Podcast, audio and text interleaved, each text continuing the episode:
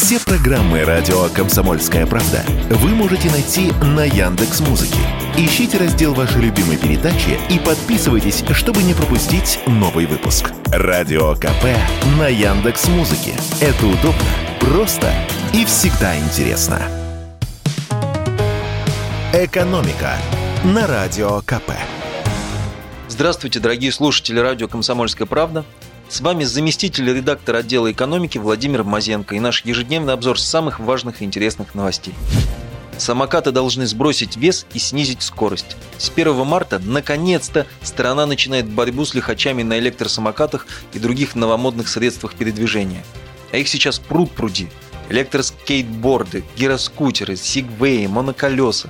В правилах дорожного движения всем этим штуковинам присвоили официальное название – средства индивидуальной мобильности – СИМы – их движение будет регулироваться специальными знаками. Максимальная скорость будет ограничена 25 км в час, а масса 35 килограммами.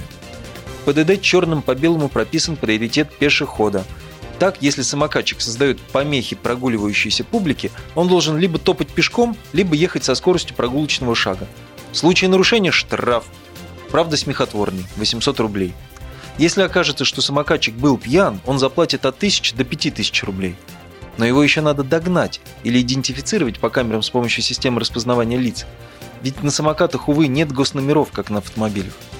Лихачи на тротуарах давно стали настоящим бедствием крупных городов. В большинстве случаев именно пешеходы становятся их жертвами, причем дело не ограничивается переломами и ушибами. Счет погибшим идет уже на десятки. Впрочем, эксперты сомневаются, что изменения в правилах дорожного движения как-то исправят ситуацию. Ведь контролировать поток велосипедистов и самокатчиков некому. ГИБДД следит за дорогами, а не за тротуарами. А поскольку самокаты не имеют ни удостоверений, ни номеров, то никакие камеры их зафиксировать не могут. Единственный путь к безопасности – это полный запрет на езду на самокатах и велосипедах по пешеходным тротуарам. Но до этого пока не дошло. Хорошо, что сделан хотя бы первый шаг к тому, чтобы хоть как-то упорядочить их движение. С 1 марта нас ждет еще несколько важных изменений. Например, теперь мы можем требовать перерасчета платы за вывоз мусора, если в квартире никто не живет дольше, чем 5 дней. Для этого до отъезда или в течение 30 дней по возвращении надо подать заявление в свою управляющую компанию. К заявлению надо приложить подтверждающие отсутствие документы – авиабилеты, турпутевки и так далее. Хорошие новости есть и для дачников. С 1 марта вступают в силу поправки в противопожарные правила, введенные в 2021 году. Некоторые их положения решили смягчить, потому что они были заведомо невыполнимыми. Это в частности нормы, которые надо соблюдать при разведении огня на садовых участках. Прежними правилами было установлено, что разжечь костер можно на расстоянии не менее 50 метров от ближайшей постройки. И где вы видели такие садовые участки? Депутаты тут явно ориентировались на себя, а не на обычных граждан. Фактически получалось, что дачникам можно разводить костерок только в мангале или в бочке, там нормы менее строгие, да и то не всегда. Теперь правила решили привести в соответствие с российскими реалиями. Открытый огонь, например, если надо сжечь мусор, можно разводить на расстоянии не менее 15 метров от построек. Сжигать что-то в металлической бочке можно на расстоянии 7,5 метров до ближайшей постройки, а мангал можно ставить всего в 5 метрах от домика или сарая. А вот курильщикам не позавидуешь им опять придется подзатянуть ремни, причем и тем, кто предпочитает традиционные сигареты, и любителям новомодных электронных девайсов.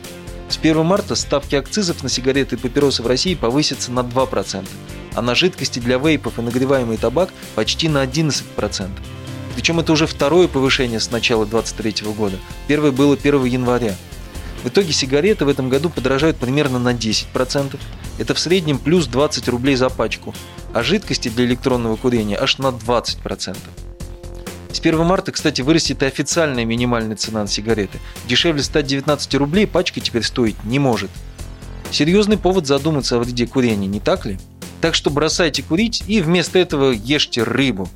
Хорошая новость пришла на днях от Ассоциации добытчиков Ментая. Есть и такая. Российский Ментай, оказывается, почти полностью вытеснил с прилавков импортный. А ведь еще 8 лет назад доля импортной продукции на внутреннем рынке составляла более 13%. Наши промышленники произвели почти миллион тонн ментая, а на внутренний российский рынок поставили 183 тысячи тонн. Хватит на всех. Кстати, если вы решили похудеть, то ментай – идеальный продукт. Как рассказала КП врач-эндокринолог-диетолог Зухра Павлова, самое главное в ментае – легко усвояемый белок. И рыба это не жирная. Правда, чтобы не портить мента и не умалять его пользу, его не надо жарить. Запекать, варить, пожалуйста. Но не жарить. Запомните это, пожалуйста. На этом у меня все. Спасибо за внимание.